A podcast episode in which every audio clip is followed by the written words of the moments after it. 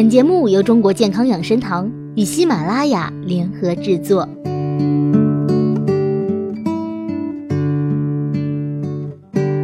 春暖花开，天气回暖，大家管不住自己的嘴，越来越贪恋冷柜里的食物。尤其是对于小孩来说，冷饮、水果等都要到冷藏冷冻后用，才更加过瘾。但是吃冰凉的食物，如果注意不当，身体器官就会特别容易受到刺激，产生冷柜病。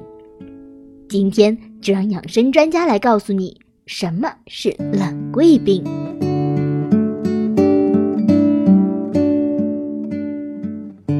冷柜胃炎，人要是多吃冰柜内的冷食物，胃肠在受到强烈的低温刺激后，血管会骤然收缩变细，血流量减少，胃肠消化液停止分泌。出现上腹阵发性绞痛和呕吐等症状，而孩子则容易出现咽喉平滑肌痉挛、出现喉梗阻、呼吸障碍等症状。冷柜头痛，刚从冷柜取出的食品若快速进食，可刺激口腔黏膜，反射性的引起头部血管痉挛，产生头晕、头痛、恶心等一系列症状。冷柜肠炎。有些嗜冷菌、霉菌在低温下仍会大量繁殖，随着未被加热的食品进入结肠后，会引起炎症，导致腹痛、腹泻和呕吐等症状。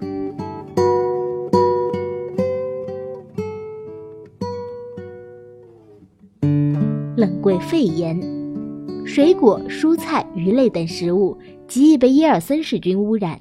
而黄曲霉菌、黑曲霉菌等有害真菌也极易污染冷柜环境，导致食物受到污染。那么，如何预防冷柜病呢？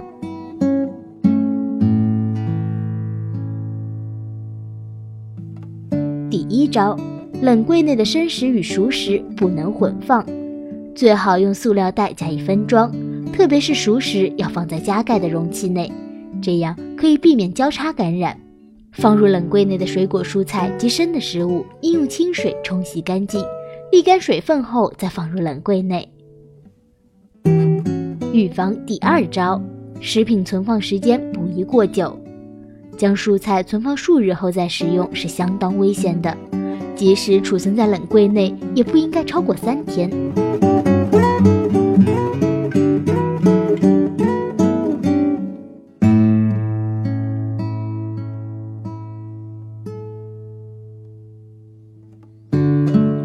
预防第三招，定期对冷柜进行消毒清洗。夏季每周清洗一次，可用百分之零点五的漂白粉擦洗，要特别注意擦洗箱缝、拐角、隔架，然后再用干净湿布抹干净。